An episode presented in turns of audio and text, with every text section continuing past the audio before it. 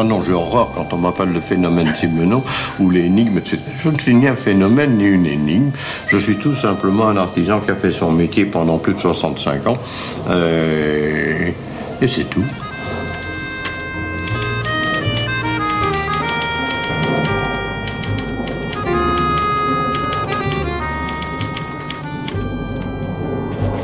Simenon, écrivain voyageur et déménageur.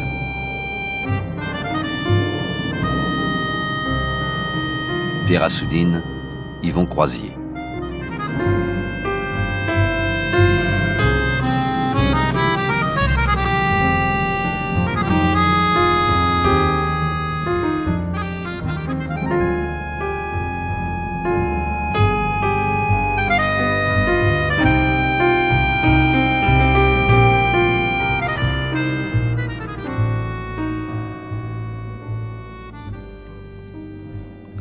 Simenon Agide, Nieul-sur-Mer, mi-janvier 1939. Mon cher maître et grand ami, je ne crois pas vous étonner en vous disant que je n'ai jamais eu autant de trac de ma vie. Vos deux lettres m'arrivent presque ensemble. Le boulevard Richard Wallace gardant mon courrier pour en faire de grosses enveloppes de réexpédition. J'ai enfin décidé de lâcher Paris. Les journaux, l'argent, tout ce qui fait perdre du temps mais tout cela devient soudain tellement anecdotique et sans intérêt. Il faut que je fasse un effort. Il a fallu qu'avant de vous répondre, j'écrive mon chapitre de roman, que je travaille à mon jardin, que j'aille acheter mes anguilles au pont de Bro. Il est nécessaire de faire les gestes de tous les jours, sinon on risque de s'emballer, car ce que vous m'apportez, vous devez bien le savoir, est inattendu et presque terrible. J'étais décidé à l'attendre des années et des années encore, à attendre d'être vieux et peut-être mort. J'avais tout pesé. Je m'étais organisé dans cet esprit-là, comme notre ami Gallimard pourra vous le dire. Et maintenant, je vous dois de m'expliquer, ce qui est beaucoup plus difficile que d'expliquer un personnage presque impossible. Est-ce que le seul terrain défendu à la connaissance n'est pas soi-même? C'est souvent ma pensée, et c'est ce qui fait que souvent je triche avec moi-même. Je fais semblant de ne pas savoir pour ne pas défier le destin. Je ne vous demande pas de m'excuser. Je sais que vous le faites. Vous n'attendez pas de moi une lettre composée et je voudrais, dans la fièvre où m'a mis votre dernière lettre, que ce soit comme une confession, parce que, vous comprendrez, c'est affreusement dangereux parce que je ne suis pas intelligent, que je me méfie, que je me garde de l'intelligence, et qu'en dehors de mes romans, je crois que j'ai tout intérêt à rester dans l'ombre. Il y a deux ans, Kaiserling a insisté pour me voir, pour m'étudier, un peu à la façon d'un cobaye. J'ai fini par aller passer quelques jours à Darmstadt, et je crains bien de l'avoir désillusionné, car il a vu arriver un gros garçon musclé qui refusait sa vodka, et dont la grande préoccupation était de conserver son équilibre. Un gros garçon timide par-dessus le marché, timide ou impudent. Et c'est justement pourquoi j'en profite pour écrire cette lettre. De vive voix, ce serait faux. Automatiquement, face d'un partenaire, je jouerai un rôle et je deviendrai un personnage de roman. Je verrai mon partenaire comme tel, et sincèrement je mentirai. La plume à la main, il est plus facile d'être froid et simple. Ce que je vous dois, car je me rends compte de ce que vous avez fait, et je ne trouve pas de mots pour vous en dire ma reconnaissance. Comme je l'ai déjà dit, j'attendais quelque chose un jour, beaucoup plus tard, ou alors quelque chose d'incomplet, certaines critiques qu'on me dit bonnes et qui me font grincer des dents. Et voilà qu'il faut que je vous avoue tout de suite le plus difficile, le plus dangereux. Je suis conscient, horriblement conscient, conscient au point que, depuis mon plus jeune âge, j'ai annoncé, avec les dates, les étapes de ma carrière. Je me permets de vous adresser ci joint une petite nouvelle de cette époque. Monsieur Gustave, que je vous demande de me retourner car c'est un souvenir.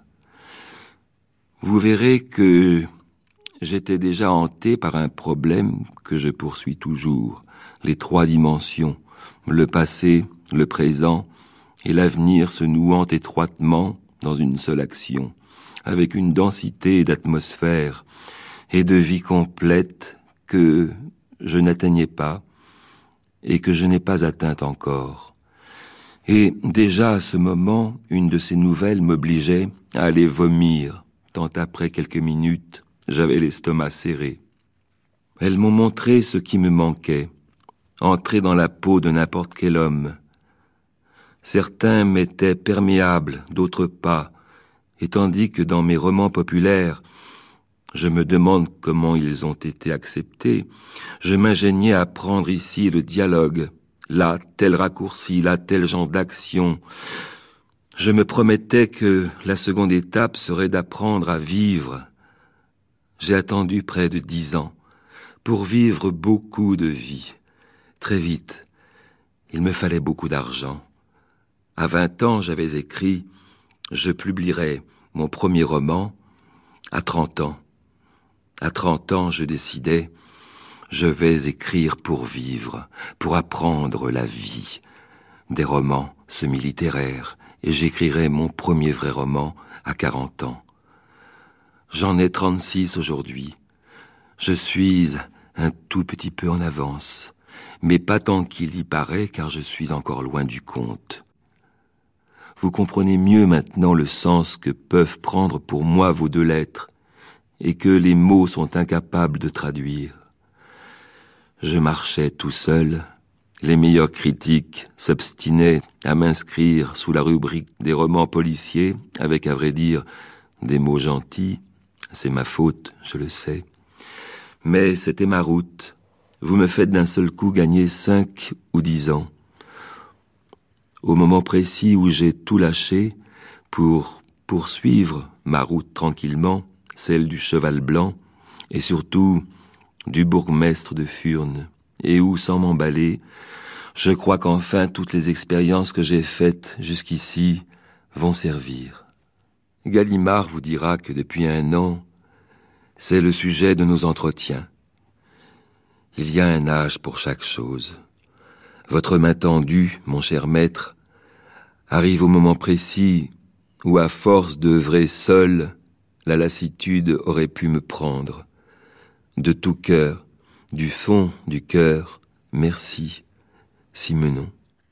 Gide à Simenon. Paris, le 20 janvier 1939. Mon cher Simenon, votre longue lettre m'a prodigieusement intéressé. Je la conserve précieusement, car certaines indications que vous me donnez pourront m'être fort utiles si je parviens à mener à bien l'étude, le mot étude respire l'ennui, excusez-le, que je projette. Mais depuis plus d'un mois, je traite misérablement. Je me suis laissé faucher par la grippe, et, bien que remis à peu près, je reste incapable d'un effort soutenu. Je compte filer en Égypte, que je ne connais pas encore, pour achever de me rétablir. Du moins, ce temps de claustration m'aura-t-il permis de vivre beaucoup avec vous. Si joint Monsieur Gustave, nettement médiocre en tant que récit, mais fort intéressant comme témoignage de cet effort de faire tenir ou pressentir le futur dans le présent, dès 1925. Merci de me l'avoir communiqué. Je retrouve cette préoccupation dans le début si remarquable des trois crimes de mes amis. Mais vous pourrez réussir mieux encore, j'en jurerai. Cette lettre est restée en panne depuis cinq jours. Je viens de relire le coup de lune, et puis témoigner en connaissance de cause de la prodigieuse exactitude de toutes vos notations. Je reconnais tout, paysage et gens. Dans les rescapés du télémac, l'interrogatoire absurde du prévenu est magistral. J'ai demandé à Gallimard de m'envoyer aussitôt que possible les bonnes feuilles du bourgmestre de Furnes. Mon cher Simenon, je voudrais causer avec vous, et à mon retour en France en avril, ferai l'impossible pour vous rencontrer, si vous le permettez. Je ne voudrais pas publier cette étude sur vous avant de vous l'avoir montrée et m'être assuré que je n'y dis pas des inexactitudes ou des bêtises. Bien cordialement vôtre, André Gide.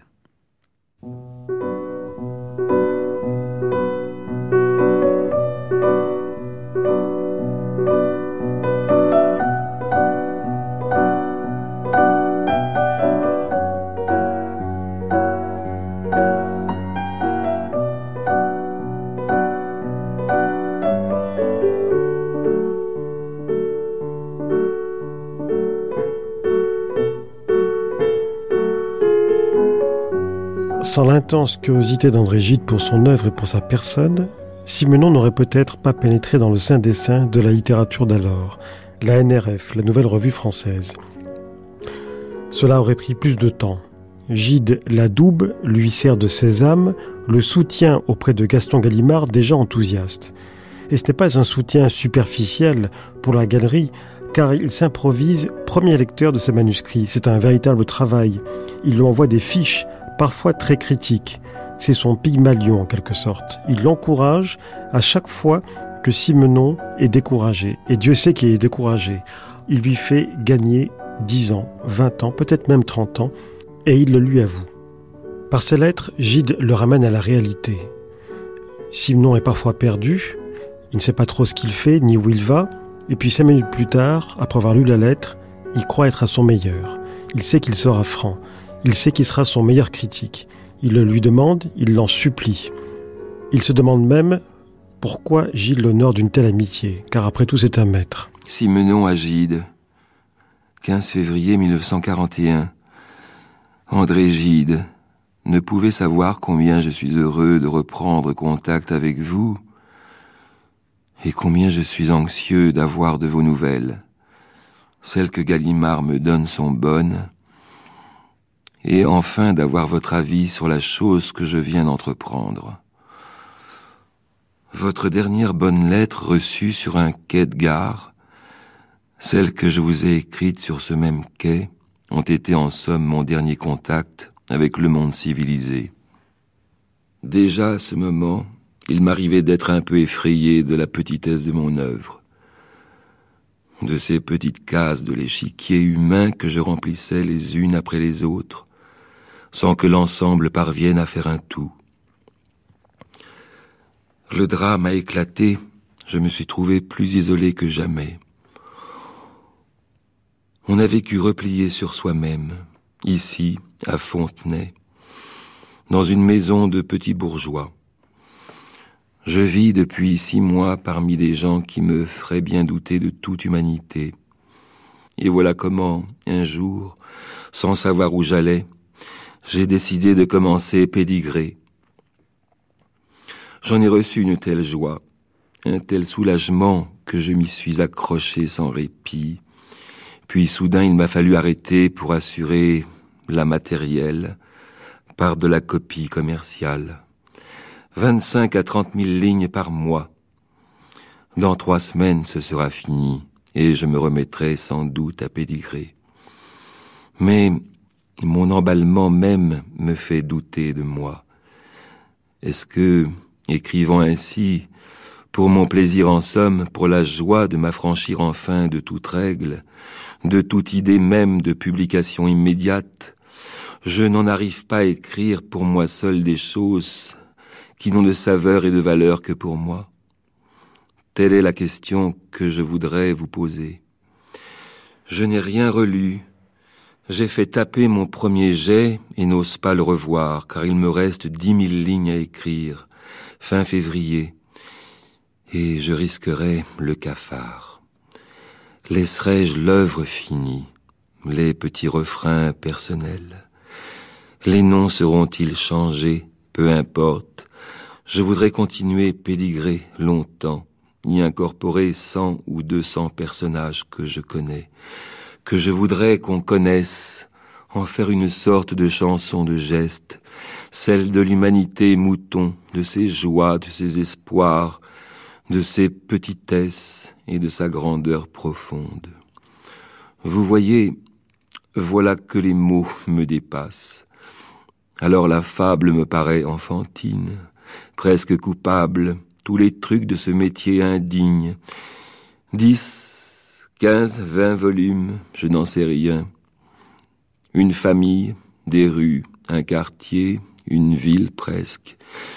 Et cela finira, je ne sais quand, peut-être à l'écrasement de tout ça. Peut-être, qui sait, à son aboutissement, à quelque chose. Cela dépend de demain. Je ne suis pas pressé. Je me vois fort bien, mais il faut peut-être que vous me rameniez à la réalité. Je n'en sais rien. Jusqu'ici, j'avais parfois une idée assez forte sur ce que je ferais. Cette fois, il m'arrive de croire au pire cinq minutes après avoir cru au meilleur. Je sais que vous serez franc. Je vous le demande. Je vous en supplie. Je n'ai pas le droit, parce que je fais métier d'écrire, de me lancer des années durant dans une aventure encore que je sois décidé pour le faire, de recommencer ma besogne de polygraphe. Excusez cette lettre. Je vis plutôt que jamais dans mon coin. Je n'ai même pas le droit en qualité de Belge de quitter le territoire de la commune. Et chaque jour je vais signer à la police. Je regarde pousser mon fils. C'est peut-être ce qui m'a inspiré pédigré. Mais on risque justement, dans son coin, de prendre ces rêveries pour du réel. À vous, mon cher maître et ami, qui acceptez si généreusement ce rôle ingrat, de me remettre dans la voie. Je me fais une fête de vous voir. Je me fais une fête de vous lire. Gide à Simenon. Cabri, 5 juin 1941. Cher S. Je vais enfin pouvoir remettre à GG, Gaston Gallimard, demain, les pages de pédigré dévorées des réceptions, et les notes prises à leur sujet sitôt ensuite. Désolé de n'avoir su comment vous les faire parvenir plus tôt, mais n'étant pas du tout sûr d'avoir raison, je crains aussi de jeter de l'eau froide sur une ferveur indispensable, et la suite de votre récit me forcera, je l'espère, à revenir sur une première impression fâcheuse. Ne m'en veuillez pas de ma franchise, ou sachez voir estime et amitié. André Gide.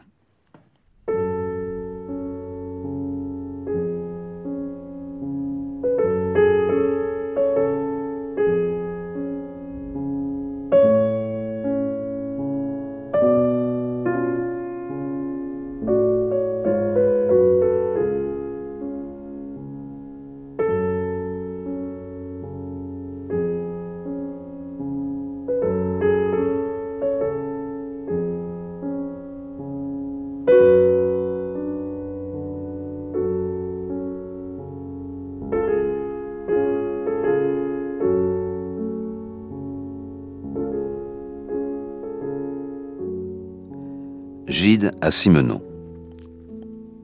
Grand Hôtel, Grasse. 19 septembre 1941. Cher ami Simenon, certainement les critiques, mon amitié pour vous, exigeaient de moi la franchise qu'éveillaient en moi les premiers chapitres de votre pédigré et que je vous sais grand gré d'avoir si bien prise, ces critiques tombent tandis que je continue ma lecture. Dès que votre mère entre en scène, vous savez nous attacher à elle. La peinture de ses patients et humbles efforts, de sa persévérance, en dépit des rebuffades des clients et de leur ingratitude, Tout cela va au cœur. Par menus touches successives, vous réussissez au grand portrait. Et si vous ne faiblissez pas, vous aurez réussi bientôt un grand livre. Bravo. Je renvoie la dactylo à Gallimard, qui j'espère saura vous la faire parvenir.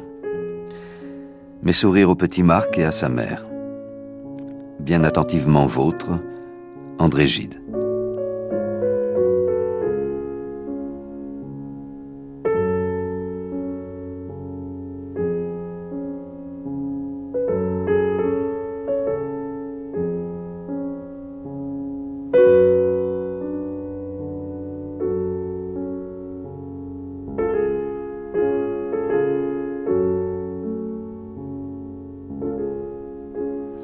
La fin, au bout d'un certain nombre d'années, il commence à comprendre pourquoi Gide s'intéresse tant à lui.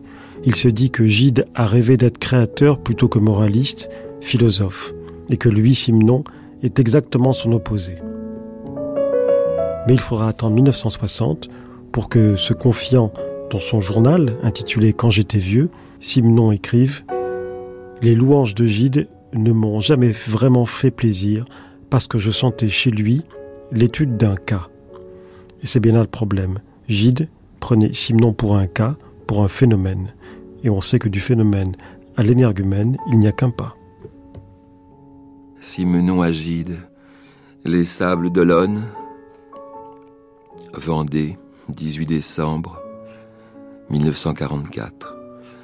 Mon cher maître, mon grand ami, quelle joie ce matin, votre message qui m'arrive, lourd d'affection et de bonnes nouvelles une bienfaisante sensation de détente aussi, ces contacts qui se rétablissent enfin, qui ont tant manqué, qu'on a tant espéré, et qui donnent l'impression qu'on arrive au bout du tunnel. Je sens maintenant ce que la guerre a été pour vous. Je vous situe dans le temps et dans l'espace. Je vous retrouve en Afrique comme autrefois en cette saison, et je sais que vous allez revenir donc que je vous verrai. Maintes fois, pendant le long repliement des dernières années, alors qu'on ne savait rien de l'avenir, ni de ce qu'on retrouverait, je m'en suis voulu, comme d'une coupable négligence, d'une légèreté inexcusable, de n'avoir jamais eu, avec vous, une de ces longues conversations que j'ai tant désirées. Je voudrais tellement bavarder avec vous, je le fais machinalement par écrit. Mais je voudrais dire tant de choses que je ne trouve rien. Je crois, comme vous, que la maladie m'aura été salutaire. Et non seulement la maladie, mais le long repliement sur moi-même de cette guerre. Vous n'avez pas beaucoup vécu, dites-vous. Moi, je n'ai pas vécu du tout. Je crois même que la plupart du temps ma fringale de vie s'est calmée. J'ai travaillé dans mon coin. J'ai écrit quelques romans avant et après Pédigré qui ne sont pas parus et que je gardais pour l'après-guerre. Chaque fois je croyais me débarrasser enfin de tout un passif. Le mot doit être mal employé, mais je n'en trouve pas d'autre qui me pesait aux épaules et chaque fois je reconnais qu'il restait encore un peu de lit. Vers mars de cette année pourtant, après avoir écrit La fuite de Monsieur Monde, qui va paraître dans trois semaines, j'ai eu nettement l'impression, et je l'ai encore, que je pouvais écrire le mot fin, qu'une période de ma vie était terminée, et qu'une autre commençait. Ce qu'elle sera, ce qu'elle donnera, je suis encore incapable de dire. Mais je le pressens, et il semblerait que vous l'avez pressenti aussi. Puis-je dire, en employant un langage mélodramatique, que je suis débarrassé de mes questions? Depuis quelques semaines, dans ma chambre de malade, je pensais à un prochain roman auquel il manquait quelque chose. Un tour de clé, et ce matin, soudain, après avoir lu votre lettre dans un rayon de soleil, ce que je cherchais en vain m'est venu tout naturellement, je n'ai plus qu'une hâte, c'est de me remettre au travail. Ainsi, quant au printemps, il me sera donné de vous voir enfin, peut-être pourrais-je déjà vous donner à toucher ce que je veux faire. Mais combien je me sentirais plus rassuré après cette longue, longue conversation que vous me promettez. Depuis si longtemps, j'ai l'intuition que vous m'aiderez à dénouer cette crise de la maturité qui a été si pénible et parfois presque dramatique. Dieu sait que j'attends vos conseils et avec d'autant plus d'impatience à présent que je vous sens tout près. Et si j'en ai la possibilité cet hiver, je ne suis pas sûr de résister au désir d'aller les chercher là-bas. Je suis encore pour quelques jours ou quelques semaines au sable d'Olonne, où ma santé se rétablit. Aux dernières nouvelles, il n'y a aucun danger de tuberculose. J'ai fait trois accidents stupides coup sur coup. Trois fois ce qu'on appelle vulgairement une fluxion de poitrine. Et cette répétition inquiétait fort les médecins. Aujourd'hui, ils sont rassurés et espèrent que dans quelques semaines, il n'y aura plus la moindre trace. Tout profit donc, puisque j'aurais eu le bénéfice de la maladie sans la menace de ses séquelles. Laissez-moi profiter de cette lettre pour vous exprimer mes souhaits, ceux d'une année pleine comme un fruit de vos pays de soleil. Laissez-moi vous dire merci, un sincère merci, car je ne peux pas m'habituer à accueillir vos lettres autrement que comme un cadeau, d'autant plus merveilleux que je le considère comme immérité. À tel point que pour renvoyer l'ascenseur, je m'efforce de mon côté, bien maladroitement et sans autorité, de rendre en monnaie aux quelques jeunes gens qui s'adressent à moi un peu de la confiance et de la chaleur que vous me prodiguez. Mon admiration et mon affection, je vous assure, n'ont pas besoin de ce stimulant.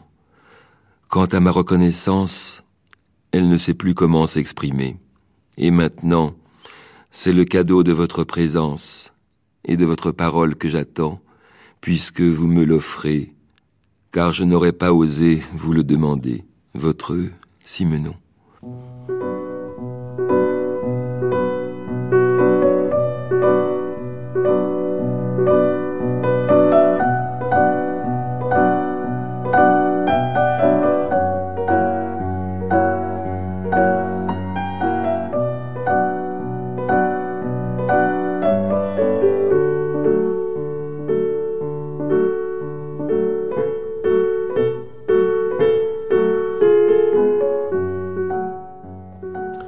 Épistolier, remarquable diariste, critique hors pair, Gide n'en était pas moins un romancier quelconque. C'est pourquoi il admirait tant en Simenon la machine à fabriquer des romans. Toutes ces lettres, nombreuses et abondantes, ne cessent de tourner autour du pot, autour de la question qui le taraude. Comment ça marche? Comment faites-vous? De quoi c'est fait? Mais il ne le saura jamais, car au fond, bien entendu, c'est inexplicable.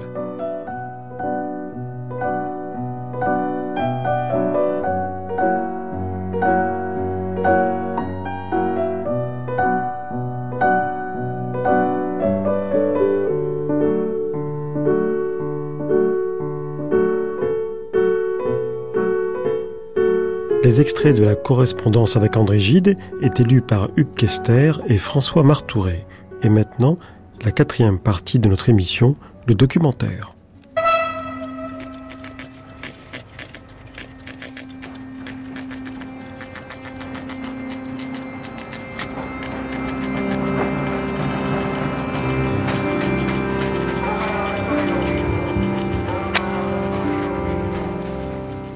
J'aime mieux être critiqué, même être détesté pour ce que je suis vraiment, que d'être aimé ou admiré pour ce que je ne suis pas.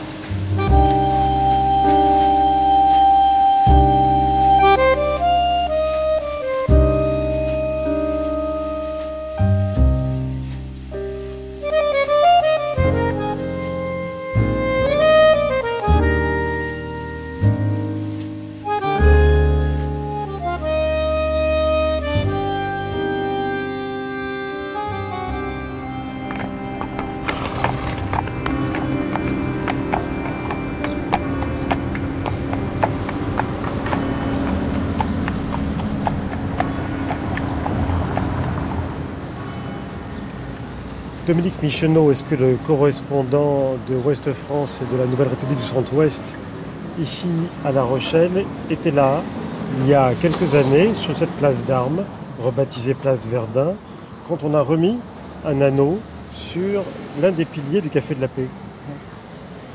L'anneau du cheval pour attacher le, cheval de Simon. En fait, euh, euh, Georges Simon, quand, il, quand, il, est à La Rochelle, euh, il, a, il, a, sa maison pas très loin, à Nieul-sur-Mer.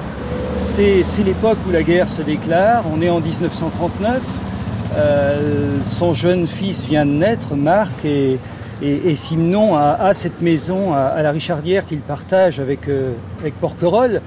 Mais La Rochelle, c'est vraiment la ville de prédilection de, Simon, de Georges Simon. C'est une ville qu'il a toujours beaucoup aimée. Euh, et donc, euh, dans ce café de la paix, euh, il a ses petites habitudes. on va rentrer dans le café si vous permettez. Hein. Il y aura moins de bruit, ce sera plus agréable.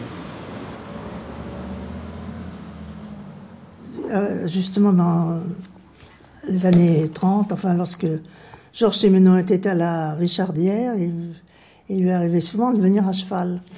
Alors mon père lui a proposé de qu'on mette un anneau spécialement pour, euh, pour l'attacher, ce cheval. cet anneau a été scellé dans un pilier. Et si j'ai pu le récupérer, c'est que euh, bien longtemps après, mon père n'était plus là. Il y avait seulement ma, mère. Et on a refait des, travaux de voirie devant, le Café de la Paix. et c'est grâce à ma mère, elle est sortie et elle a vu dans les gravats qu'on allait emporter l'anneau. Oh, elle a dit, je prends l'anneau, je récupère l'anneau. C'est pour ça que l'anneau est resté dans la famille et que pour moi c'est un, souvenir euh, vraiment précieux. C'est une Madeleine de Proust, mais en, dans une matière un peu plus lourde. Vous voyez ici le menu, vous avez remarqué? Le menu Georges Simenon C'est un menu Georges Simenon. Je crois que qu'on doit retrouver La Rochelle d'ailleurs dans à peu près une vingtaine de ses romans. Oh, plus que ça, 34 récits. 34 34. Quand on dit récits, c'est effectivement romans, mais aussi des contes, des nouvelles. Mais disons que les, romans rochelais, hein, peut-être qu'ils vous diront quelque chose, Le coup de lune, euh, L'évadé. Alors dans le locataire, il y a l'île de Ré, qui est importante, il y a la gare de La Rochelle. Mais évidemment, il y a le testament de Nadieu. Le testament de Nadieu. Dans le testament de Nadieu, on retrouve aussi euh, Lagore, on sait, Niol, Marcy. Là, c'est la région. Ouais, ouais, la, la tante aimait le coup de vague. Le voyageur de la Toussaint. Le voyageur de la Toussaint. Bon, il y a le fils, il y a le, train. Le train. À cause de. Euh, Justement, à cause des réfugiés belges. Réfugiés de 1940. Et puis les fantômes du Chapelier. Mais avant d'y venir, est-ce que ce, café, café brasserie, hmm. donc euh, café de la paix, est important pour lui Vous avez le sentiment que euh, c'est un petit peu la couleur et l'odeur et le bruit, le son de ce café qu'on retrouve dans ses romans? Je, crois, oui, que ce café est important pour lui parce que c'est un café où, euh, à chaque endroit où Simon passe, il a ses habitudes, il prend ses marques. Et, je crois qu'ici, euh, ce café, sans doute, lui rappelait une certaine ambiance. Vous avez vu le décor de ce café particulier? Euh, avec, euh, avec ses, lustres, avec ses glaces et tout. Et donc, euh, après, le, Café de la Paix, évidemment, devient pour lui son quartier général. Ce qui est intéressant ici, vous avez remarqué, Dominique Michonneau, c'est qu'il y a un côté souvenir-souvenir de Georges Simenon, puisque là-bas, il y a un panneau empreinte de l'écrivain. Et puis là, il y a une photo du film Le bateau des mille, qui a été probablement tourné ici. Donc, c'est dire toute l'importance à la fois et de, l'endroit, et aussi déjà de la considération que, que les gens de La Rochelle pouvaient avoir pour lui, la manière dont il ressentait. Quelle était l'opinion de votre père, M. Caspécha, le patron donc du cinéma L'Olympia mm-hmm. et du Café de la Paix, donc un, notable à La Rochelle Quelle a été son opinion sur Georges Simenon oh, eh ben, Je sais qu'il l'aimait beaucoup, et il avait beaucoup d'estime pour lui.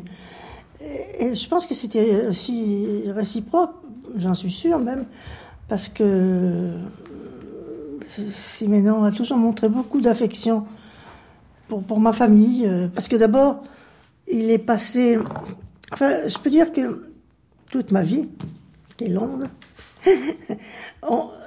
à période euh, régulière, on a toujours l'occasion de le, de le voir, d'avoir des contacts. Et euh, 66, je crois. Il est passé avec Teresa.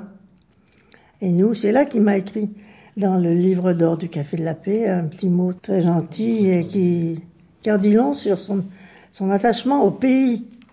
En tout cas, je... J'espère que je vais le trouver. Voilà. Alors, à mes amis Caspécha, qui sont liés pour moi non seulement à La Rochelle, mais à toute la période la plus heureuse de ma vie, avec toute mon affection, Georges Simenon, 1966. Ah, l'anneau du cheval de Simenon, fiché entre les pavés de la place d'armes par le patron du Café de la Paix. Toute une légende. On pourrait raconter Simenon à travers cet anneau rouillé, en faire son rosebud. Il décelait les traces de son attachement profond, sincère, durable à une certaine France. On n'ose plus dire la France profonde, tant le cliché redoutable, mais en ce temps-là, ce n'était pas un cliché, mais une réalité vécue. Simenon a aimé la France des villes et des campagnes. Il y a vécu un quart de siècle en tout. Sa présence quasi charnelle irrigue même son œuvre. D'abord Paris, bien entendu, et juste après La Rochelle, justement, suivi par Cannes, Bruxelles, New York. On imagine déjà l'histoire dont il pourrait être le héros. On l'intitulerait L'anneau de la place d'armes. Ce serait l'histoire d'un homme récemment installé dans la région, à l'écart dans la campagne avoisinante, mais si important qu'il lui serait accordé cette insigne faveur d'attacher son cheval devant le café où il se rend chaque jour pour une partie de cartes. Mais qu'est-ce que cela cacherait? Il y aurait des fausses pistes du côté de l'hôpital de Bicêtre à Paris, d'autres encore ailleurs en France, et puis on reviendrait à La Rochelle à la faveur d'un drame national en juin 1940. On verrait alors cet homme que tout désigne comme le modèle achevé de l'individualiste jouisseur, renoncer un instant à son bon plaisir, à son travail d'écrivain et à son bonheur familial, les trois choses qu'il chérit le plus au monde, pour les mettre entre parenthèses et trois mois durant se consacrer exclusivement à organiser l'accueil de réfugiés belges fuyant l'avancée de la Wehrmacht. Voilà, ce serait ça peut-être, l'anneau de la place d'armes.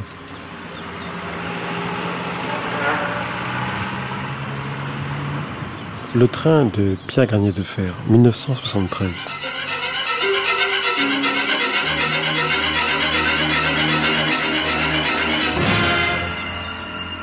Les Allemands attaquent la France. J'ai vu des Belges, ils s'enfuient. Il va falloir partir Pourquoi? Pour aller où?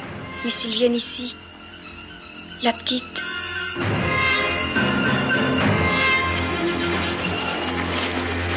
Ne t'affole pas, on a le temps. Il y a encore 8 places dans le wagon de première, monsieur le maire. Bien. Ah non, vous, monsieur, vous allez derrière avec les hommes. Mais pourquoi? Pour pouvoir caser tout le monde, les wagons de voyageurs sont réservés aux femmes, aux enfants, aux vieillards. Ah oui, c'est la loi. Mais regardez ma femme, je peux pas la laisser comme ça. Pourquoi Vous êtes médecin? Non Bah alors? Fais attention à toi.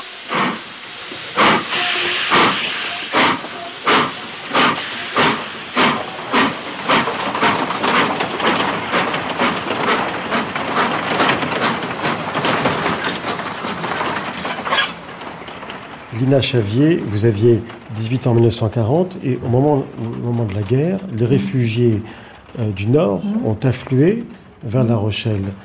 C'est à ce moment-là que vous avez connu de plus près Georges Simenon. Qu'est-ce qui s'est passé exactement? Ben, C'était donc les Belges qui sont arrivés les premiers, même avant les habitants du Nord, puisque c'était les premiers envahis par les Allemands. Et euh, Georges Simenon avait été chargé de s'occuper de la réception de ces réfugiés.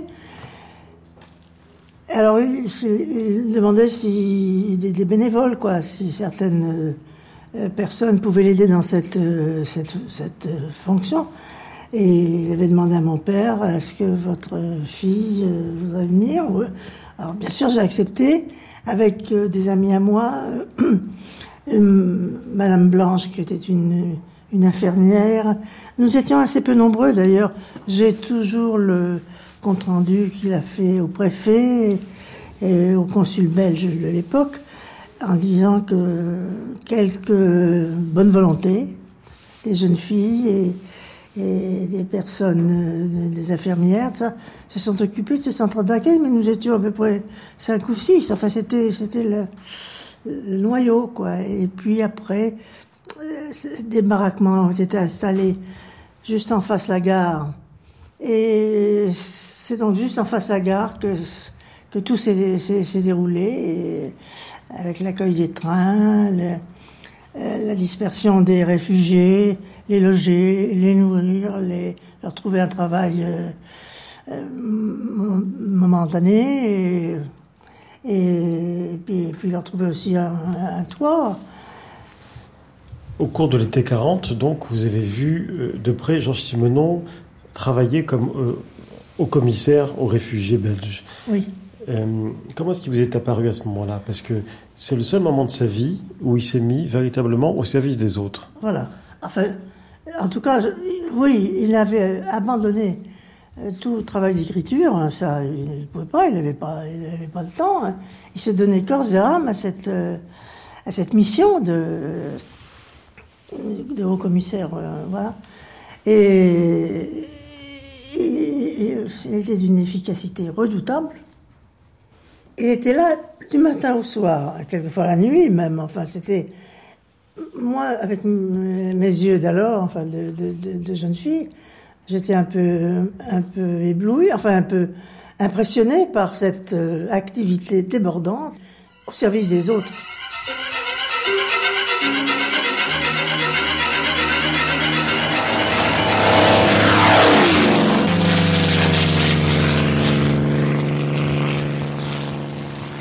N'avez jamais vu Moi, oui. Il va nous en arriver un sur la gueule avant peu. Surtout que vu de là-haut, on doit pas avoir l'air d'un convoi de voyageurs. Ça changerait de tout et qu'ils s'en foutent pas mal. Oh, faut pas dire ça, j'ai connu des Allemands corrects. Oh, moi j'ai jamais connu des soldats corrects. Ni en Allemagne, ni ici, ni nulle part. Allez, ça le rappelle, la voie va être libre.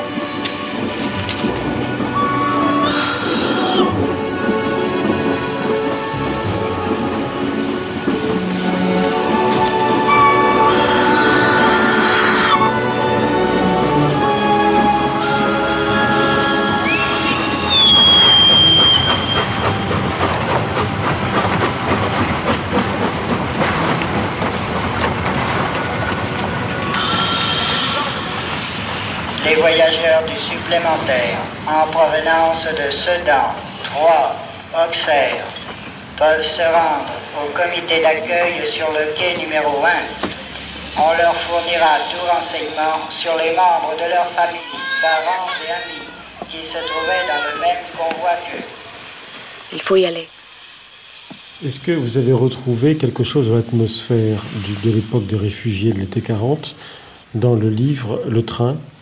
Ou alors dans le, le film quand, qui en a été tiré Ah oui, oui, parce que dans le train, c'est un train qui arrive, qui a été mitraillé en route. Et ça, euh, Simenon me le rappelait encore une fois qu'on est allé le voir lorsqu'il habitait Lausanne. Il me dit, vous rappelez-vous que à cette époque-là, on disait, oh, il nous arrive un bon train, il nous arrive un mauvais train. Le bon train, c'était celui qui n'avait pas été mitraillé.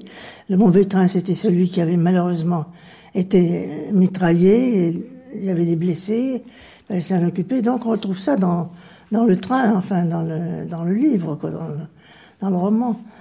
Mais il y a aussi un autre livre où moi je, retrouve bien l'atmosphère de cette époque du centre des réfugiés, c'est le clan des Ostendais. Parce que j'ai vécu l'arrivée de ces, de cette flottille d'Ostendais dans le, dans le port de La Rochelle euh, par une très belle journée de, de, printemps. Ces pêcheurs d'Ostende étaient partis, toute la famille, toute la flottille, tous leurs bateaux de pêche, ils étaient partis, ils avaient fui les Allemands. Euh, et ils sont arrivés là. Alors il fallait, faire quelque chose, il fallait les loger, s'en occuper. Et ils ont été logés à, à Charon, qui est un village après Marseille, enfin une quinzaine de kilomètres aussi de, de La Rochelle, euh, à l'endroit où on cultive les moules, là, enfin dans la déjà le commencement de la, la baie de l'Aiguillon. Et puis ce, je trouve ce livre admirable, Le clan des Ostendés. Je sais pas, ça, bon, ça reconstitue tellement l'atmosphère de, de, cette période. C'est très fidèle. Ah oui, oh, tout à fait, oui, oui. Ah oui.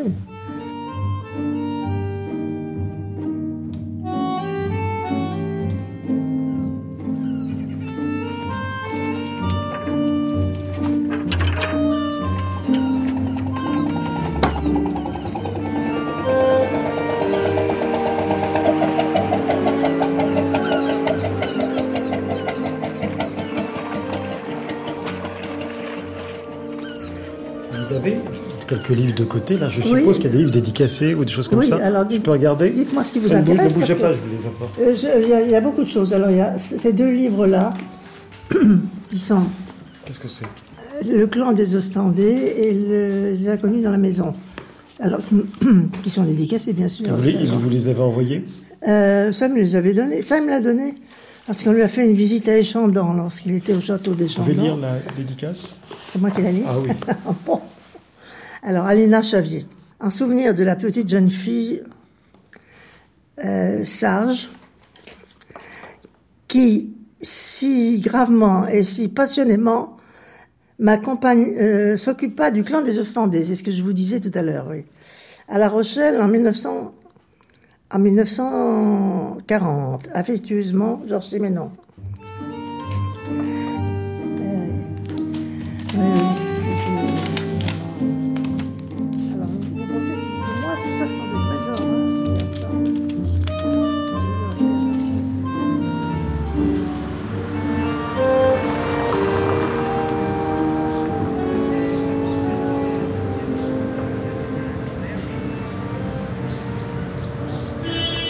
Fait, euh, il vit à La Rochelle, euh, à la Richardière, et puis dans cette ville au moment où il y a l'accueil des réfugiés belges. Mais euh, qu'est-ce qui se passe? On entre dans la guerre. Et en fait, bien qu'il a ses habitudes à La Rochelle, évidemment, mais surtout un cercle comme au Café de la Paix, des gens qu'il qu connaît bien. Le partenaire de Bridge. Voilà.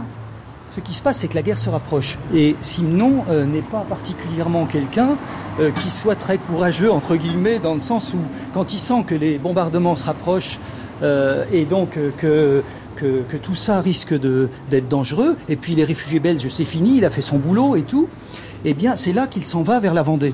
Parce qu'il s'éloigne, en fait, de, je dirais, du danger potentiel, puisque là, on est quand même sur le bord de la mer. Et donc, il va se diriger déjà euh, vers Fontenay-le-Comte, la forêt de Mervan-Vouvant.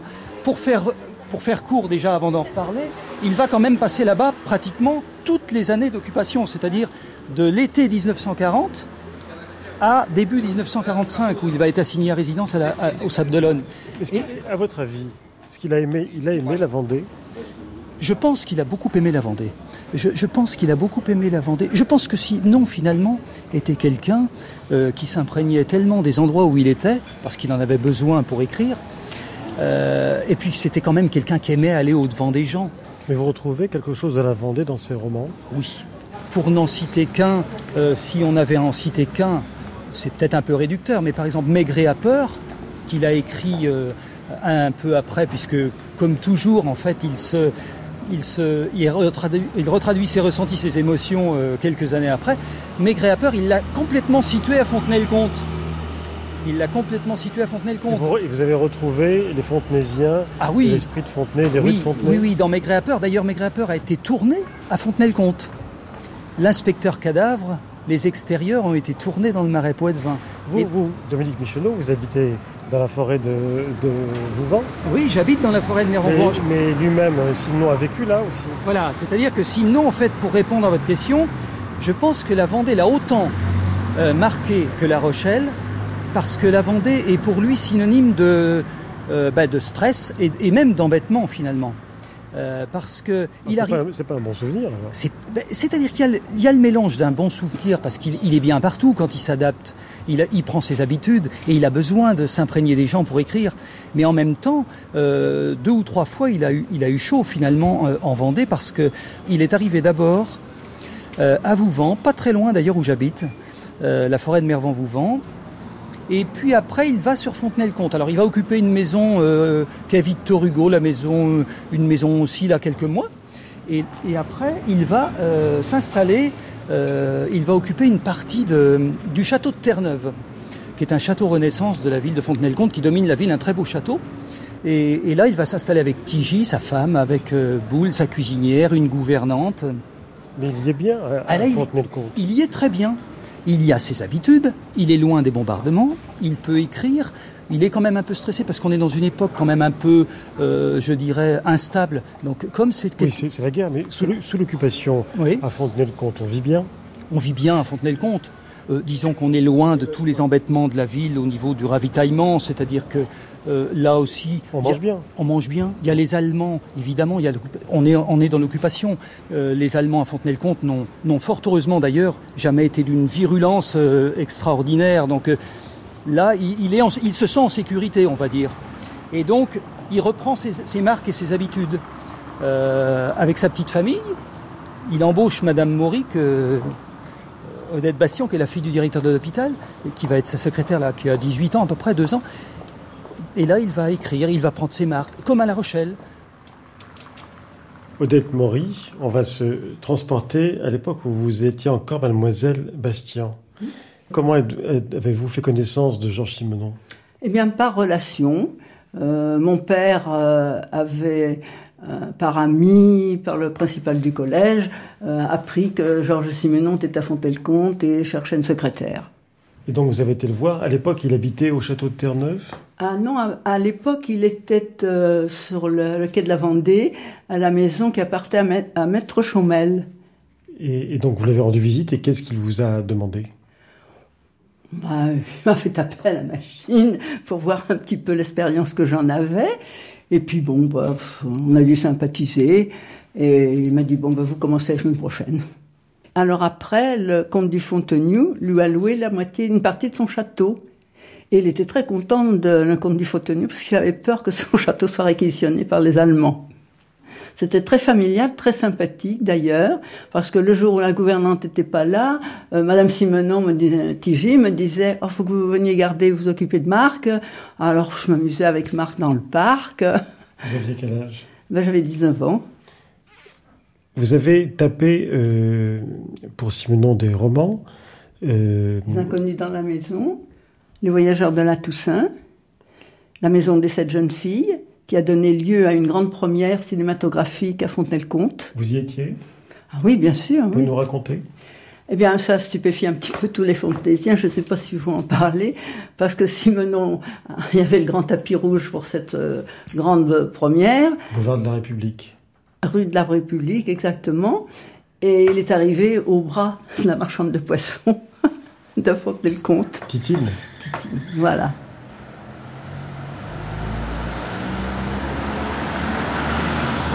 Et donc, euh, il est rentré au cinéma au bras de Titine la poissonnière. Euh, enfin, ça a été, euh, tout, ça a été l'événement. Ça a été l'événement. Ah, c'est aussi pour ça qu'il a laissé.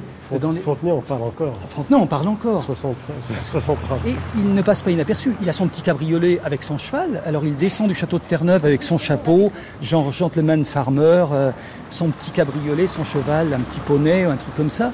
Euh, avec son chapeau blanc. Enfin, il, Simon a, son aura est particulière et il passe pas inaperçu. Puis je crois que quelque part, il aime ne pas passer inaperçu.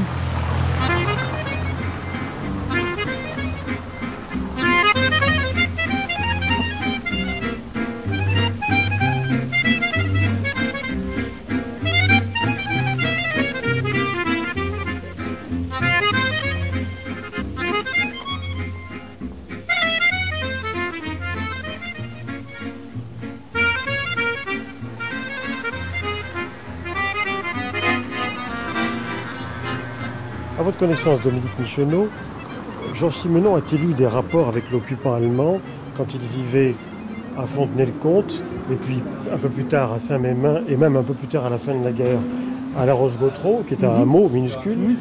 Et, est-ce que la résistance était importante dans cette région? Euh, La résistance euh, a toujours été importante, mais disséminée. Elle s'est organisée très tard. Mais euh, je ne pense pas que que euh, Simenon, à ma connaissance, n'a jamais euh, fait en sorte de se rapprocher de la résistance. Parce qu'il est foncièrement euh, quelqu'un il est opportuniste en fait et un peu individualiste. Et ce qui l'intéresse, c'est sa tranquillité, son œuvre, et, faire fructifier sa tranquillité et son œuvre. Et donc, il ne s'est jamais, à ma connaissance, rapproché de la résistance, ou quand il a eu des contacts avec elle, c'est justement parce qu'il craignait que les deux s'arrêtent, et sa tranquillité et son œuvre.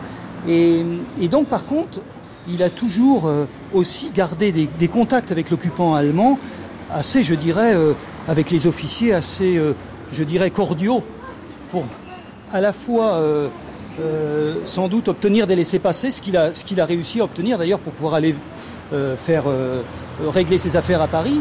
Il avait des contacts, puisqu'il les invitait à Terre-Neuve d'ailleurs. il, il, venait, il les invitait à dîner, à, déjeuner ou à dîner à, Terre-Neuve. Il, il, avait des contacts relativement. Est-ce qu'on peut employer le terme de cordiaux? Je dirais qu'il avait des contacts tout à fait. Ce que, ce que, avec, la, la avec les officiers allemands que la population n'avait pas c'est-à-dire à la fois parce qu'il était sans doute quelqu'un de connu et parce qu'il avait de l'entre-gens et que ça servait ses intérêts. Et donc on était une petite ville où ça pouvait se mettre en place, mais ça ne lui posait pas de problème particulièrement. Non, mais ça ne lui a pas été reproché Ça lui a été reproché, d'autant qu'à l'époque, il écrit un peu dans des revues pour gagner sa vie, parce qu'on ne peut pas dire qu'il gagne sa vie de manière euh, tout à fait euh, régulière. Euh, régulière. Donc il écrit dans des revues un peu euh, vichistes, sans, sans, trop se poser de questions du moment que l'argent rentre. Euh, c'est bien là le problème d'ailleurs. Il n'est pas assez regardant sur sa, célébrité de, romancier et sur les devoirs un peu de, l'écrivain. C'est d'ailleurs ce qui va lui coûter un petit peu des embêtements un peu plus tard. C'est qu'il a écrit un petit peu partout, certes, sans forcément y écrire d'avis politique, mais euh, il n'est pas été regardant où il mettait sa plume. Donc tout ça, évidemment, va, comme un retour de bâton à, à la libération, euh, lui créer des ennuis. Odette Maury, quel souvenir les Fontenaisiens ont conservé de Simenon Un personnage euh, très sympathique, mais farfelu un petit peu. Farfelu, enfin, il s'est promené dans les rues avec la petite charrette et puis euh, le cheval. Et si je me trouvais à côté, oh, d'être tenait ton cheval, je rentre acheter des cigarettes. C'était très. Et on disait aussi, enfin, la rumeur locale disait aussi qu'il faisait un peu la bamboula euh, chez lui que sous l'occupation, il recevait les Allemands Non, écoutez ça, moi, euh, beaucoup de personnes m'ont posé cette question, vous-même, je crois, quand euh, je vous ai rencontré. Moi, je m'en suis jamais aperçu, parce que j'étais pas là toute la journée. J'ai jamais vu d'Allemands rentrer au château de Terre-Neuve. Est-ce que les, les, les, Fontenaisiens, par la suite, l'on ont voulu, ou pas du tout, de son attitude sous l'occupation, qui était finalement assez simnonienne, enfin, il roulait pour lui-même. Non, alors moi, ce que je pense, mon avis, c'est que Simenon, ben, il a travaillé avec la Continentale. Bon, ben Jean Gabin a, a tourné des films avec la Continentale. Il voyait, il commençait juste à être un peu connu, Simenon. Et ce qu'il a cherché, c'était à vendre ses livres. Moi, j'ai tapé des lettres à la Continentale, des lettres commerciales, il n'y avait aucun du tout. Est-ce qu'on souffrait beaucoup à Fontenay-le-Comte sous l'occupation? Oh, pas vraiment. Voilà, je travaille dans le cinéma. À la Continentale, firme allemande, mais film français.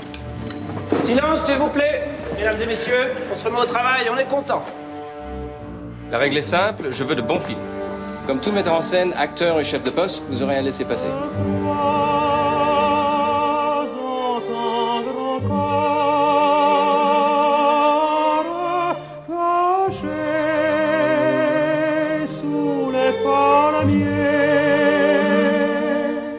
L'Allemagne nous a vaincus.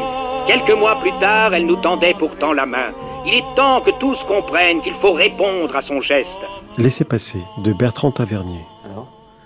Clouseau me propose un boulot. Clouseau, mais c'est la Continentale, Clouseau. La Continentale, c'est les Allemands. Ben justement, quand t'es dans la gueule du loup, entre les dents, il peut plus te mordre. Même la police française est coincée. Interdiction d'enquêter à la Continentale. 50% d'emmerde en moins. Ouais, reste les 50 autres. Je choisis des sujets intéressants. Au moins 3 sur 5. Je ne tourne pas en Allemagne, je ne tourne pas en allemand. Je laisse les Français se charger de notre propagande. Mes films sont exemptés de la censure de Vichy et je peigne mieux que tout le monde. Merde alors, qu'est-ce qu'il vous faut de plus? Un spack. Maître d'hôtel. Bonjour, docteur Greven. Bonjour. Dites-lui de travailler pour moi, mon cher Spack. Dites-lui que je ne suis pas un ogre. Bonjour, Orange. Je viens de bavarder avec Odette Joyeux. Elle ne tarit pas d'éloges sur lettres d'amour. Merci. Et vous-même en ce moment? Vous savez bien, un jour blanc, un jour noir. Lui n'a pas peur de travailler pour moi. Il me termine la vie de plaisir avec Valentin et il a signé pour une adaptation de Simenon, à Maigret. Neuf romans ou nouvelles de Simenon sont portés à l'écran sous l'occupation. Annette et la Dame Blonde, La maison de cette jeune fille, Les Inconnus dans la maison, Monsieur la souris, Signé Picpus, Le voyageur de la Toussaint, L'homme de Londres, Cécile est morte et les caves du Majestic. 9. Un record. Personne n'a fait mieux ni plus. L'excès toujours fuse dans la réussite. Sauf qu'il y a un hic. La plupart des films sont produits par la Continental, compagnie allemande, installée à Paris pour faire en sorte que, par le biais du cinéma populaire de qualité, la capitale continue d'offrir à l'étranger le reflet de sa brillante avant-guerre. Chez les gens de cinéma, il y a débat. Doit-on collaborer ou pas avec la Continentale Simon croit qu'il s'agit d'une société franco-allemande et de toute façon assure ne faire rien d'autre que lui céder ses droits. Disons qu'il va un peu plus loin puisqu'il lui propose bientôt l'exclusivité du personnage de Maigret pour la somme considérable de 500 000 francs. Il est plus crédible lorsqu'il reconnaît que c'est surtout pour lui, le ressortissant belge, l'étranger assigné à résidence dans sa zone d'habitation, c'est pour lui la certitude de pouvoir obtenir des laissés-passer pour se rendre de Vendée à Paris et dans la zone libre. Cela lui sera reproché plus tard, quand on lui cherchera des poux dans la tête. En attendant, il vit de cette manne cinématographique et plutôt bien.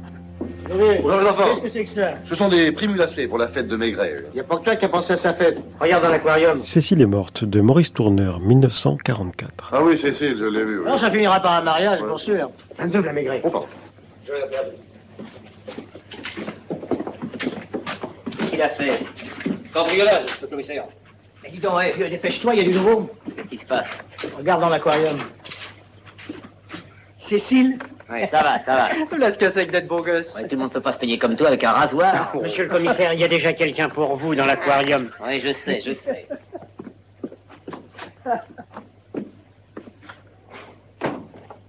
Gilbert Pardon, chez Mâche-Pied à La Rochelle. Pardon Mais. Je connais ce ton-là, chef? Ben, Cécile. Cécile Pardon. Je savais bien, je me suis pas trompé. On a eu la, la même intuition, chef. C'est impressionnant. Oh, Cécile, elle a bien fait de venir ce matin. Allez, vous prenez votre valise et suivez-moi, hein. Allez en route, Lucas. Oui, chef.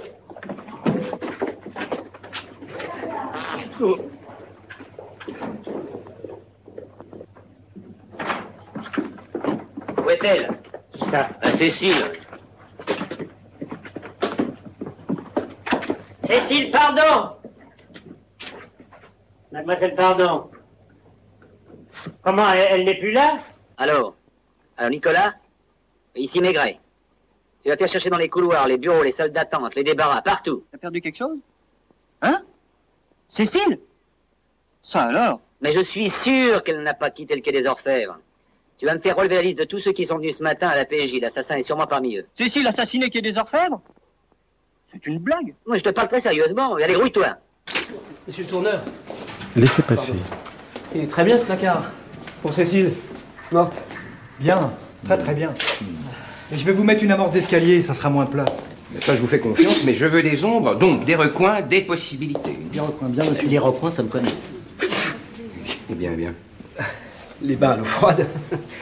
Mais ça va aller, je me remets vite. J'espère. J'ai besoin de vous. Alors attendez, Alors, maintenant il y, a, il y a un petit bout Bertrand Tavernier. de, de, de Simon qu'il va falloir qu'on évoque. dans ce- ça me revient. C'est que euh, non seulement je, je l'ai vu, mais j'ai re- reconstitué le décor de Cécile est morte dans Laissez passer.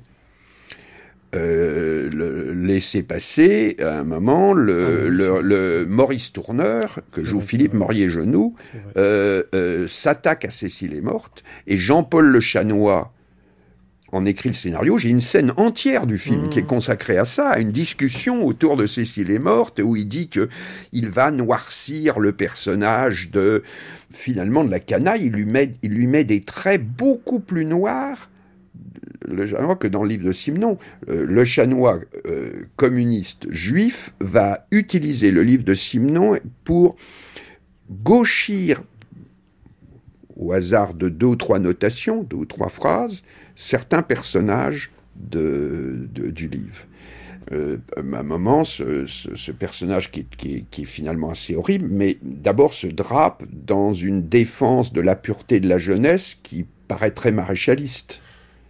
Et là, on sent bien que tout d'un coup, c'est une pointe, de même que euh, y a, je crois que la concierge euh, dans Cécile est morte, à deux, trois phrases où elle exprime sa détestation des étrangers, des métèques des étrangers qui, qui aussi reproduisent un certain nombre d'idées euh, qui, qui traînaient dans tout ce, ce, ce, ce camp-là. Et c'est vraiment intéressant de voir euh, comment, je dis pas qu'ils lui ont donné un côté euh, gauchiste, c'était pas possible, mais il y a une petite inflexion, et je pense que c'est à ce jeu que s'amusait, pas s'amusait, oublions le nom, se livrait un certain nombre de cinéastes et, de scénaristes pour justement ne pas ne pas adhérer, ne pas suivre, ne pas épouser les dictats imposés euh, qui étaient revendiqués par Vichy. Et ce qui est très intéressant, c'est que je crois mon ami Philippe Dugue m'avait trouvé des critiques de Cécile est morte où on, euh, dans un, journal collaborationniste qui disait euh, euh, on se livre à des attaques contre la famille, on se livre à des attaques contre l'ordre moral, et on y voit la trace certainement d'un de ces scénaristes juifs ou d'un auteur juif qu'on n'a pas dû priver, hélas, de travail, etc. et tout. C'est-à-dire qu'il y avait en plus des dénonciations dans les journaux. Et, puisque le et, j'ai et, on assiste à la construction du décor et à des gens qui trouvent des tracts pendant ça et qui Et j'ai un autre moment où j'évoque le tournage d'un Simnon, puisque tous ces Simnons ont été produits par la Continentale.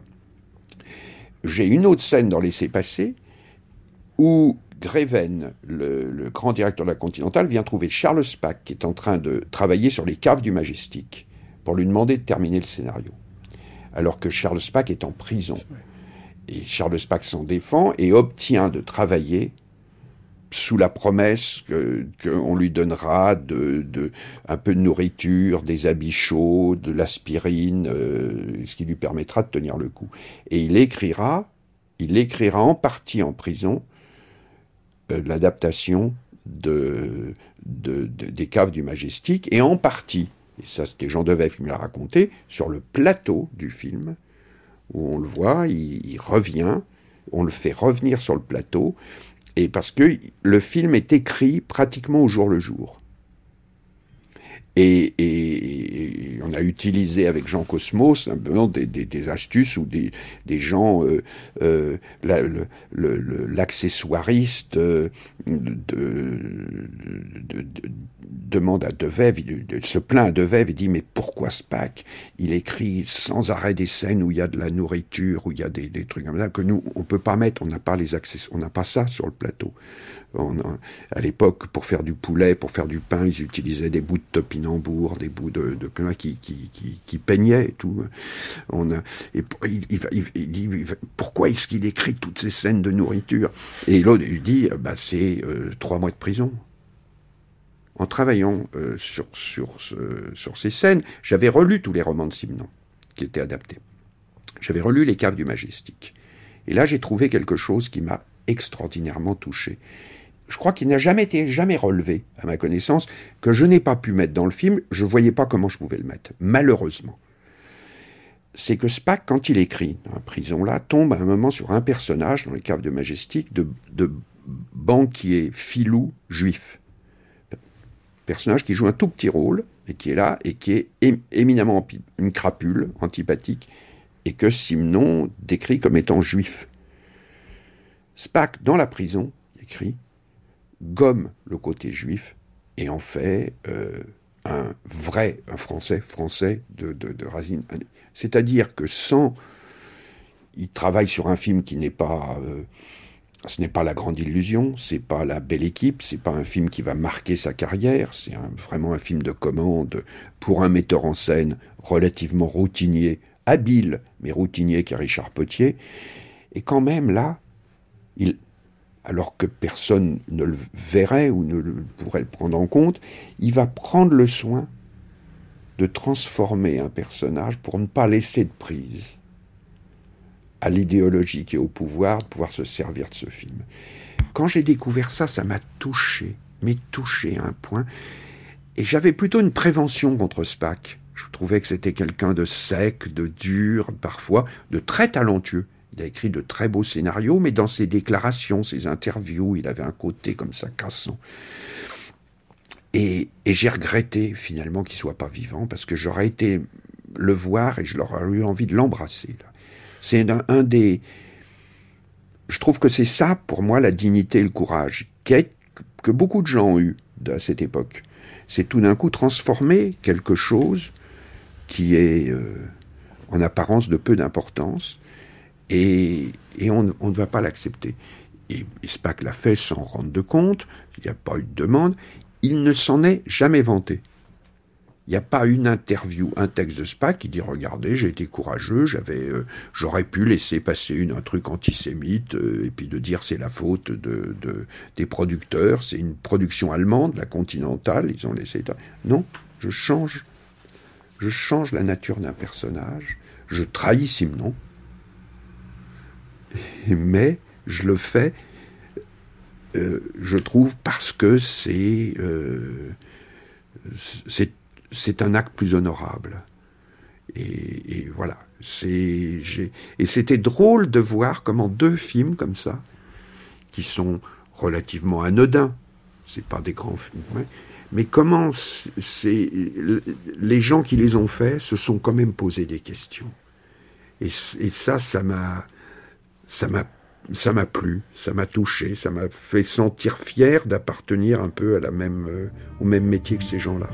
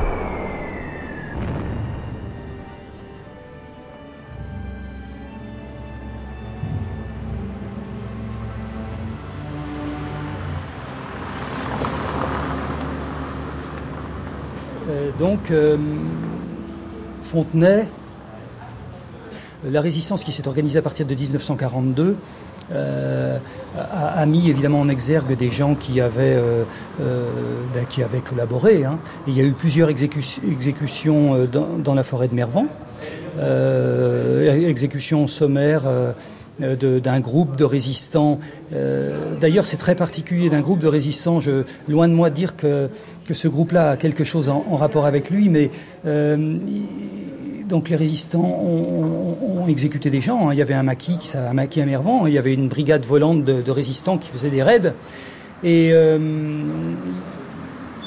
sans forcément penser que c'est cette brigade-là, il, sait, le bruit a couru que, que parfois des résistants euh, moins, euh, moins regardants sur le rôle de la résistance auraient rançonné plus ou moins des gens pour avoir de l'argent. Et euh, il se trouve que Siménon va, va, partir vers Saint-Mémin. Quand il va sentir la guerre se rapprocher en 1942, il s'en va vers Saint-Mémin, où il va mener la même vie qu'à Fontenay. Il va avoir ses petites habitudes avec Libourreau, puisqu'il est, il est là euh, chez, euh, dans une petite maison. Il va, Rémi Laboureau est un marchand de vin. Euh, il va en faire son copain avec d'autres. Il va aller euh, taper la belote euh, avec Monsieur Proust, qui est le, le, le, le, propriétaire du château local. Enfin, il reprend ses petites habitudes. Dans les deux sèvres, il paraît qu'on dit Prou. On dit Prou, c'est vrai, vous avez tout à fait raison. C'est ce que dit M. Prou. Hein. Ouais, ouais. Et donc, il, il, reprend les mêmes habitudes qu'à Fontenay pour s'imprégner.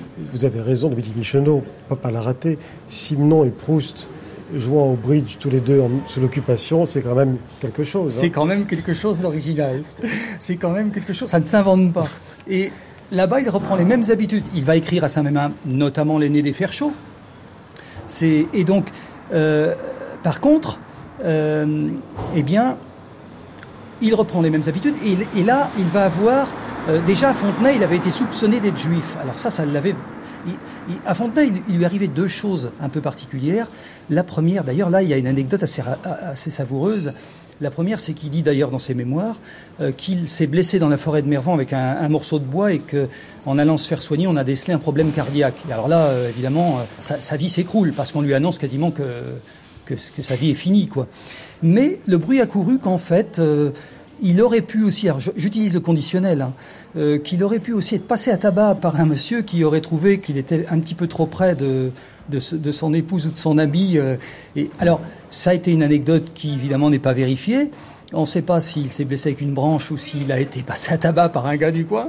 Ça, c'est la rumeur fontenaisienne C'est la rumeur locale, mais oh on ne peut attacher à la rumeur locale que, que, toute l'importance qu'elle a. Euh, mais en tout état de cause, ça, euh, par contre, le, problème cardiaque, il l'a eu à Fontenay-le-Comte, euh, qui n'en était pas un en fait, qui, était une mauvaise radio. Et à Fontenay-le-Comte, il a eu aussi ce gros problème qu'il a été soupçonné d'être juif. Et, là, il a senti euh, quand même le vent du boulet, hein, parce que le temps que ça a duré, euh, il a fallu qu'il donne des preuves. D'ailleurs, on ne sait pas trop les preuves qu'il a données euh, pour prouver qu'il ne l'était pas. Son, oncle était évêque de Liège. Oui. Donc il a montré les papiers, certificat de baptême. C'était tout, tout signe est là. C'est-à-dire qu'à chaque fois qu'il a besoin de régler un problème, il fait jouer euh, Mais pour autant, à votre avis, Dominique Michonneau, dans la mémoire des Fontenaisiens, Simon, collabo ou résistant? Ou ni l'un ni l'autre? Je pense ni collabo ni résistant. Mais opportuniste, dans la mémoire, euh, euh, je pense que dans la mémoire, il, laisse la mémoire de... Aujourd'hui, dans la mémoire des gens, c'est l'écrivain qui est passé et je pense que dans la génération qui a disparu, il avait laissé l'image d'un osseur, d'un bon vivant qui ne reculait devant rien pour aller jusqu'au bout de, qui ne reculait devant rien pour aller jusqu'au bout de ses. S'il avait envie de, d'organiser un dîner avec, avec des officiers de la commandanture parce que ça servait ses intérêts et puis de bien arroser ça euh, avec du vin et tout. Enfin, il a laissé l'image d'un bon vivant, d'un osseur qui, qui n'avait pas beaucoup de principes euh, en cette époque où, où, les gens étaient quand même assez retournés par la situation. Et donc, il est il se fait euh, happer par l'histoire qui là commence, on entend sur la radio de Londres le nom de Simon qui circule euh, avec d'autres euh, gens du cinéma ou du monde littéraire qui ont un petit peu fricoté ou avec ou compris des libertés avec les responsables sous l'occupation comme quand il était à la il des droits à la Continentale ou qu'il écrivait un petit peu partout. Et si j'ai cité l'exemple tout à l'heure de de, cette résistance qu'il a un petit peu euh, chatouillé, c'est parce que là-bas, à Saint-Mémin, il est carrément interpellé par la résistance qui vient lui demander des comptes, qui vient lui demander de s'expliquer. Et là, il, a eu très peur, euh, et donc, euh, y compris d'ailleurs, parce que l'étau s'est tellement resserré qu'il a été assigné à résidence, comme vous le savez, au Sable le temps de s'expliquer et le temps qu'on fasse, qu'on tire les choses au clair, quoi.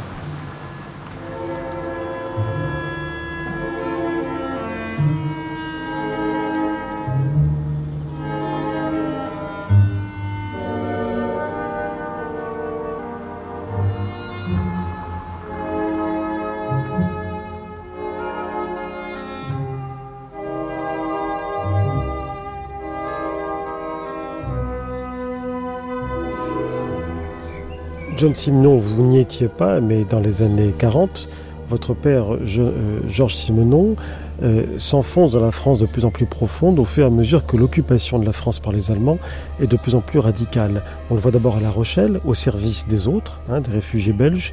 Ensuite, on le voit euh, un peu à La Roche-sur-Yon, on le voit à, Fontenay-le-Comte, puis après à Saint-Mémin, ensuite à, à La Roche-Gautreau, qui est un hameau. Quel souvenir vous en avez gardé d'après ces récits. Est-ce que d'après vous, votre père a souffert de l'occupation et est-ce qu'il a souffert de la libération, c'est-à-dire de l'épuration? Il a souffert des deux, très clairement. Je crois qu'il a plus souffert de l'épuration que de l'occupation elle-même. C'est difficile de, de c'est difficile de commenter une situation qu'on n'a jamais vécue soi-même parce que j'essaie de me dire que comment comment ça se passerait si aujourd'hui je me trouvais dans un pays en guerre, si j'étais étranger dans ce pays en guerre qu'il faut pas oublier parce qu'il n'était pas français, ce qui impose des ce qui impose des obligations encore différentes. On est assigné plus ou moins à résidence. Enfin, on a déjà c'était pas évident, mais c'était encore moins évident. Euh, lorsqu'on a un enfant et lorsqu'on a aussi cette, ce besoin dévorant de, de continuer à créer. Euh, donc, euh, je, je, vais être très honnête. Je, je, pense, je ne sais, je pense que je, si j'avais son talent, j'aurais fait à peu près la même chose probablement. Euh, et euh, ce que je ressens des, des lettres que j'ai pu lire, qui sont pas des, qui ne sont pas des lettres avec des, des enfin des lettres personnelles que j'ai réussi à, à, à récolter, c'est qu'il y a une difficulté matérielle, il y a une réelle, un réel besoin de protéger sa famille.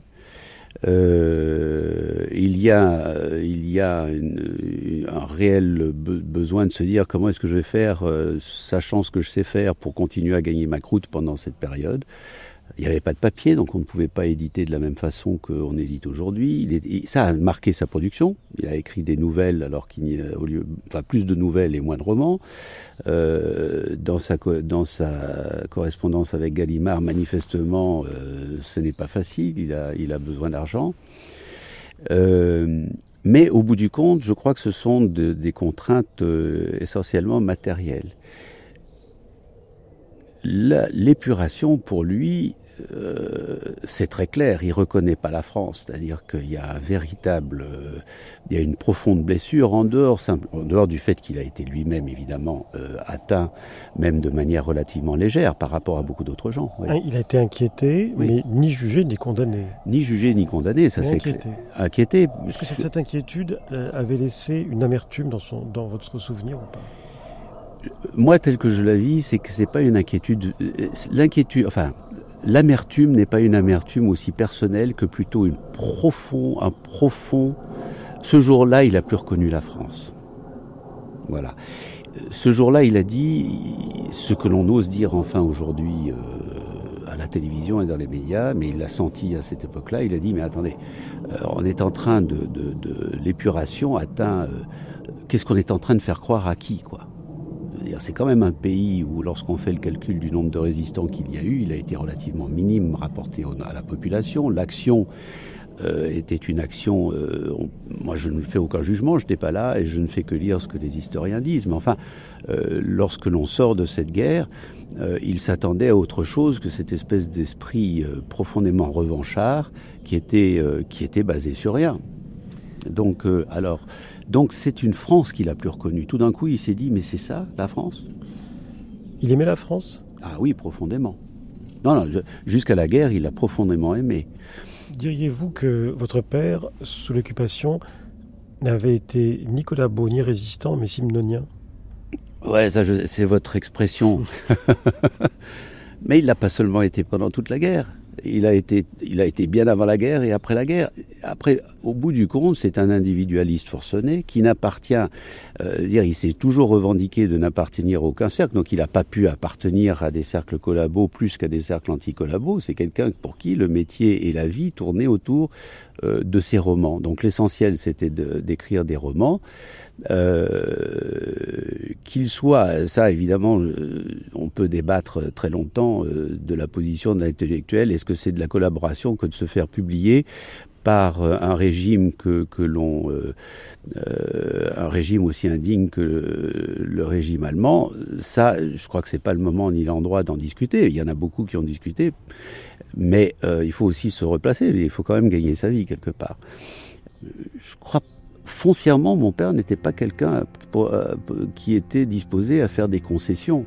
On lui a rien demandé en retour. Le contrat de la Continentale est un contrat purement commercial. C'est une transaction. On lui a rien demandé. Il est allé voyager pour personne. Il a fait de la propagande pour personne. Il ne l'aurait absolument pas fait. Et si je dois probablement sur ce sur sur ce sujet dire où pouvait pencher son cœur, J'ai la chance d'avoir récupéré euh, une centaine de magazines, d'un magazine qui paraissait pendant les premières années de la guerre, 40 et 41, 42, euh, Rire, et les quelques articles qu'écrivait mon père là-dedans, euh, je pense qu'il aurait plutôt eu peur qu'on le voit sous son pseudonyme une fois l'occupation en place qu'autre chose interdiction de quitter le territoire au moment où le territoire fête sa libération. On l'assigne à résidence au Sable d'Olonne, à l'hôtel des Roches Noires. Il justifie son séjour prolongé par la nécessité d'une méchante pleurésie. Mais qui y croit? Nom, prénom, qualité. Il est interrogé. Devant lui, un dossier, à l'intérieur des extraits d'un de ses romans publiés par Paris Soir. Et c'est tout. Le dossier. Quel dossier? Il est vide. Que des rumeurs et des ragots. Tant à la police qu'à la gendarmerie, les enquêteurs ne comprennent rien, car il n'y a rien de précis à lui reprocher. C'est donc un internement administratif. Il en profite pour lire comme jamais, surtout des romanciers américains de la crise de 29, Steinbeck, Chandler, Horace McCoy et les autres, qu'il tient, selon ses propres termes, pour les plus authentiques romanciers du moment, les Américains. Lire pour éviter l'ennui, lire pour ne pas regarder ce qui se passe dehors car lui qui aime tant la France cesse de l'aimer du jour où elle devient moins aimable. Il ne la reconnaît pas dans la haine et le ressentiment. Après quelques mois d'inquiétude et d'incertitude, la procédure est arrêtée. Il est libre. Ce sera Paris, mais provisoirement. Il veut mettre les voiles, loin, ailleurs, d'autant que des policiers de Poitiers, cette fois, remettent ça. Malgré le non-lieu, il croit savoir que l'attitude de Simenon aurait été contraire aux intérêts français sous l'occupation. Basta. Cette fois, il anticipe et il se fait la malle. Le Canada, puis l'Amérique. Moins le nouveau monde que d'autres mondes, pour celui qui de toute façon porte un monde en lui. Ce que c'est que d'avoir aimé la France avec excès.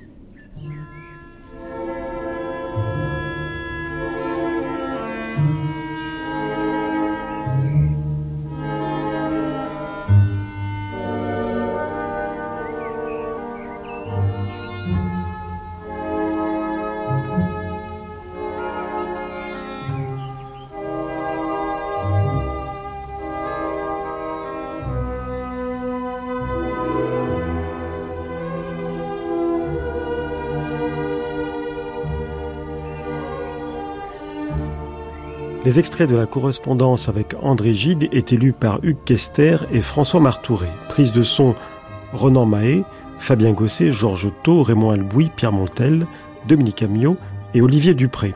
Archivina, Sandra Escamez. Assistante de production, Dounia Douiri. Simon, écrivain, voyageur et déménageur. Une série de Pierre Assouline et Yvon Croisier.